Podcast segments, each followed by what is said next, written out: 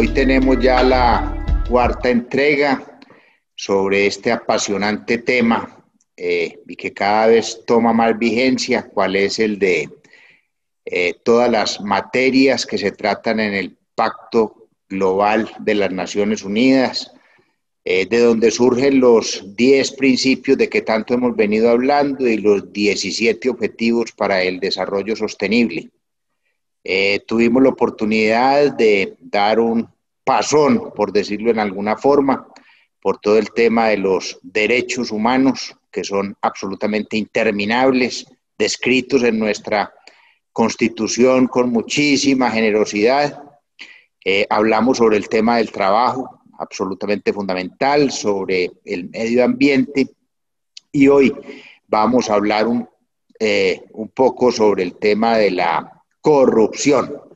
Esa palabrita de corruptos de entrada causa terror, porque es que eh, la corrupción es lo que tiene que ver con el abuso de poder para beneficio propio.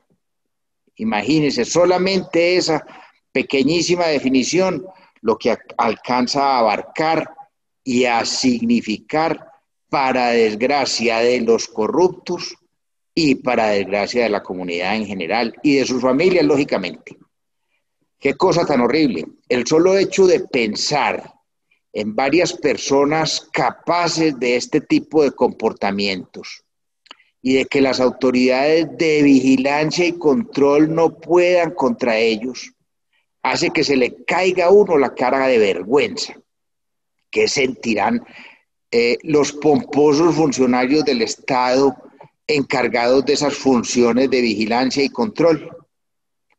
Se deben de sentir absoluta y totalmente frustrados y con pena de lo ineficientes en el manejo de sus poderosas dependencias que entre tantos y supuestamente especializados y además pagados, no, pagados no, muy bien pagados, no sean capaces de vigilar, controlar y denunciar a los corruptos en los temas de vigilancia y control administrativo, político, fiscal y disciplinario.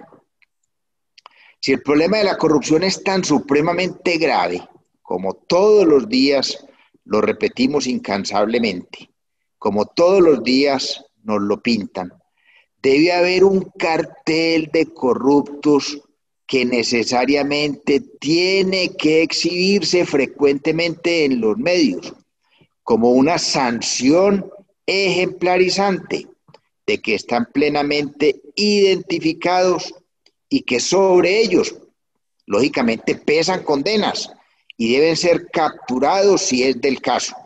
O sea, estamos es hablando de los corruptos que ya han sido condenados, porque hay muchísimos aparentes corruptos que sus procesos están en trámite y ojalá se agilicen y se resuelvan sobre los mismos. A mí, pues, personalmente, me parece, con todo respeto, que en Colombia no estamos sabiendo contabilizar la corrupción. Yo no entiendo por qué no se reúnen las poderosas entidades como la Fiscalía, la Procuraduría, la Personería, o las Personerías, mejor, las Procuradurías, las Contralorías, los jueces y los magistrados, y definen cómo contabilizar ese tema de la corrupción para poder, poder publicitar y someter al escarnio público disuasivo requerido para vencer a la corrupción. Es que si no mostramos a los corruptos que han sido condenados en sus pilatunas y los seguimos manteniendo eh, ocultos, no vamos a poder avanzar. No tener esa, esa contabilidad de los corruptos y mantenerlos invisibles invisibles hace que no prospere la lucha contra la corrupción y terminamos de cómplices de la corrupción, impotentes, absolutamente impotentes. Imposible que en un país como el nuestro no tengamos los elementos para construir ese listado de corruptos, para que todos podamos estar alertas a sus actuaciones. Y me refiero a los condenados, repito, me refiero a los corruptos condenados por jueces, por magistrados, por procesos eh, en sus procesos penales correspondientes, sancionados fiscalmente por las Contralorías eh, o disciplinariamente por personerías y procuradurías. Eh, ellos, todas estas pomposas entidades, tienen esos listados y tienen que hacerlos públicos y tienen que hacerlos de conocimiento general para que la gente con tendencia a esa aburridorísima práctica y perjudicial práctica se abstenga de seguir eh, en esas conductas y sirva de ejemplo para que otros también se abstengan de hacerlo. Esto solo pondría en la picota, no solamente pondría en la picota pública a esos nefastos personajes como los verdaderos enemigos de la sociedad, los verdaderos enemigos del interés general, y los verdaderos enemigos del buen comportamiento, que es lo que nos debe distinguir a todos y cada uno de los colombianos y más en estos momentos difíciles de pandemia, de corriente de la niña, con unas consecuencias de un invierno devastador que está poniendo en cansas prietas a cantidades de, personas. Para nadie es un secreto que las autoridades de vigilancia y control en Colombia pululan. Es que las hay del orden nacional, del orden departamental, del orden municipal. Eh, mejor dicho, no tendría, no tendría sentido ni siquiera decir que la corrupción nos tiene dominados frente a tantas autoridades de vigilancia y control, es que son varios millones de funcionarios públicos que trabajan en esas entidades. No, no tiene sentido decir que nos tiene dominada la corrupción, porque entonces, ¿qué están haciendo estos millones de funcionarios de estas entidades frente a esta y muchísimas otras situaciones? Yo, yo, no sé, repito, cuántos millones de colombianos trabajan en las poderosas entidades. Voy a investigarlo. De vigilancia y control. Son muchos, son muchos. Son más de dos, tres millones de personas. A eso súbele además pues las veedurías ciudadanas que se han venido configurando para poder estar alertas frente a las eh, actuaciones de los funcionarios públicos y posibles desvíos o robos de dinero de la comunidad. Súmele la cantidad de consejos municipales, son mil y punta de municipios, mil y punta de consejos municipales, eh, eh, las asambleas departamentales, congresistas, Senado y Cámara, que eso es un tropel de gente, además de sus tropas costosísimas de UTLs para poder adelantar las investigaciones y trabajadores y trabajos correspondientes. Supuestamente todos haciendo control político permanente. Yo me niego a creer que ya ni siquiera se les tenga miedo a estas entidades y se actúe por encima de ellas. No, señor, que saquen los listados y los consoliden, porque es que otra forma de persistir en la lucha contra la corrupción tiene que ver con los temas del control previo, y del control posterior y selectivo. Yo creo que es que se enredaron, las Contralorías municipales y departamentales se enredaron. Antes hacían un control previo, estaban en, todo el, movimiento de la, de la contratación, de la invitación, de los pliegos, etcétera, por lo menos en una forma disuasiva, mostrando que estaban ahí pendientes. Eso lo pasaron después a un control posterior y selectivo, y ahí sí, se perdió el hilo de todo eh, absolutamente y, resultó peor el remedio que la enfermedad. Y por eso es que no se ven resultados tangibles. O están disparando esas entidades para donde no es, o están perdidas en los formalismos procesales o están perdidas en la recopilación y utilización de las pruebas. O lo más seguro, estamos viviendo de muchos escándalos falsos, que ese también es una estrategia para distraer eh, y mantener ocupados a los investigadores. Yo no sé, algo está sucediendo, pero qué vergüenza tienen que tener en estos momentos eh, los responsables de estas entidades de vigilancia y control que no resultan con absolutamente nada y si algo resulta, resulta tardío ya cuando no, no se usa e invisibilizando a los fascinerosos que con la corrupción acaban con el erario público que debe llegar a otras entidades, a otras personas que están más hoy más que nunca absolutamente necesitadas. Esta feria pues no puede continuar. Tenemos unos periodistas en Colombia supremamente investigadores, que se ponga pues en la tarea de divulgar esos listados de corruptos, listados que lógicamente tienen que ser expedidos por los obligados a ellos que no lo hacen, que son esas poderosas, repito, qué pena tanta insistencia, esas poderosas instituciones de vigilancia y control, esas que son las que tienen que sacar las cuentas, tienes que sacar los listados, tienen que hacer los balances, tienen que señalar exactamente las situaciones eh, que han, y rendir cuentas sobre lo que hacen, sobre lo que investigan, que lo muestren públicamente, y se exponga en medios. Porque es que si no hacemos nada, sino solo quejarnos, entonces no vamos a, a poder avanzar. El Congreso no le está pidiendo cuentas a esas entidades de vigilancia y control.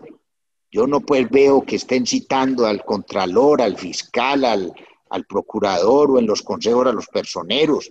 Nada. Si nadie sale con alguna idea que visibilice los corruptos castigados, estamos jodidos, y perdónenme la expresión, condenados a seguir en sus manos. El balance de los controles también lo tiene que hacer, también se tiene que hacer al nivel municipal y departamental, y son las autoridades de vigilancia y control las que tienen que volarles el helicóptero bajito a los funcionarios corruptos para evitar esos accionarios, pero con olfato, para no entorpecer la administración en el desarrollo de sus programas. Administraciones que deben ser informadas, que deben informar transparentemente también todo lo que hacen, todo lo que ejecutan. Ya va siendo hora de que esas entidades de vigilancia y control empiecen a entregar resultados por ejemplo, de las investigaciones iniciadas al alcalde Quintero.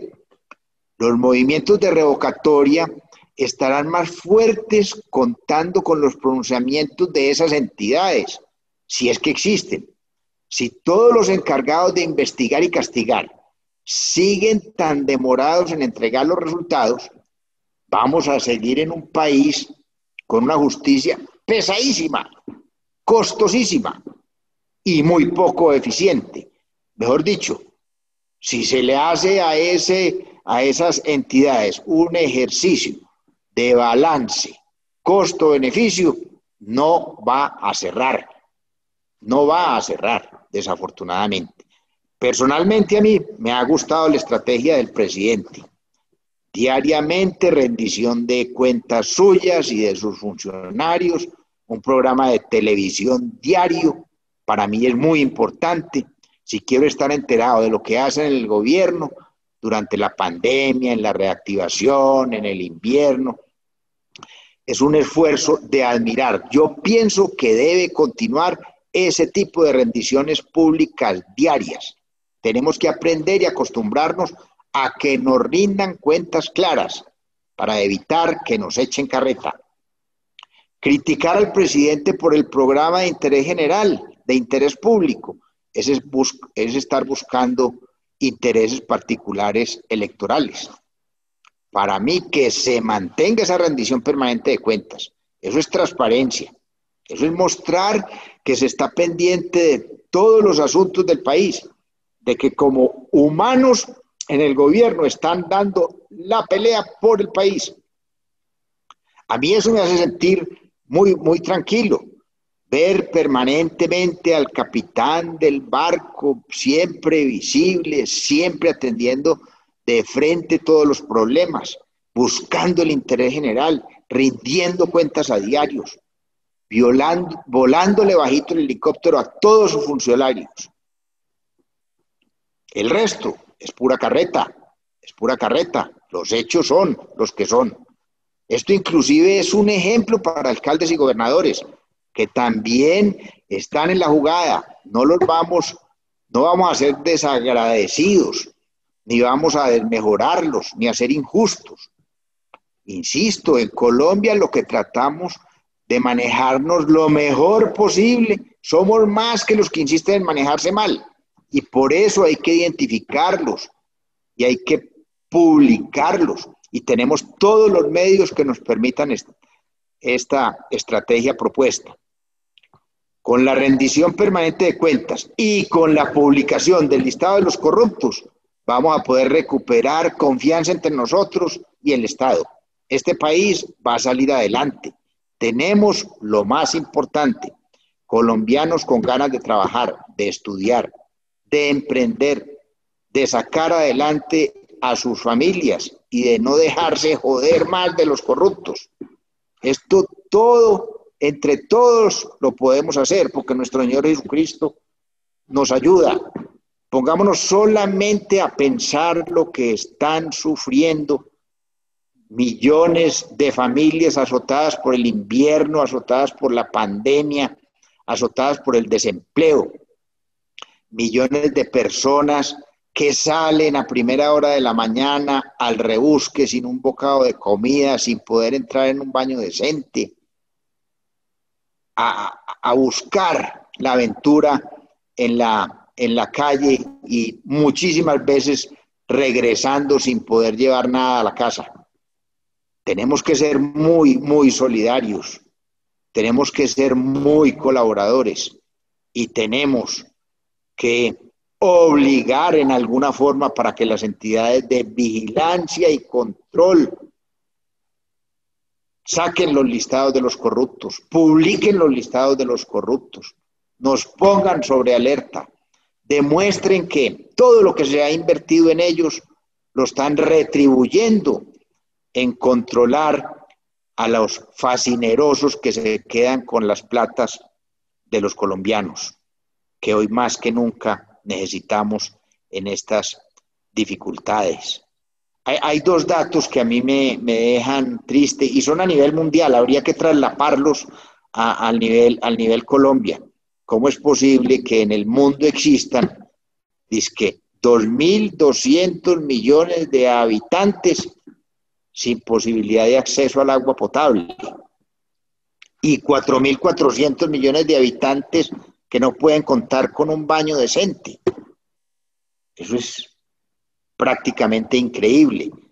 Traslapando esas, esas cifras a Colombia hay que buscarles cuál es el resultado, pero deben ser al igual varios millones de colombianos que no tienen acceso al agua, varios millones de colombianos que no tienen acceso a un baño, que no tienen acceso a un techo, que no tienen acceso a una salud, que no tienen acceso a una educación, a pesar de toda la lucha que a nivel mundial y nacional se viene librando años eh, atrás, inclusive eh, los países juntos a través del Pacto Global de las eh, Naciones Unidas, con estos, el manejo de estas cuatro materias, de los 17 eh, objetivos para el desarrollo sostenible. Por el momento vamos a, dejar acá y en el, la entrega de la próxima semana estaremos eh, hablando sobre dos eh, objetivos, aunque casi todos están absolutamente correlacionados, dos objetivos de una sensibilidad muy grande, cuáles son el hambre y la pobreza y de todo lo que de ellas se desprende. Muchas gracias.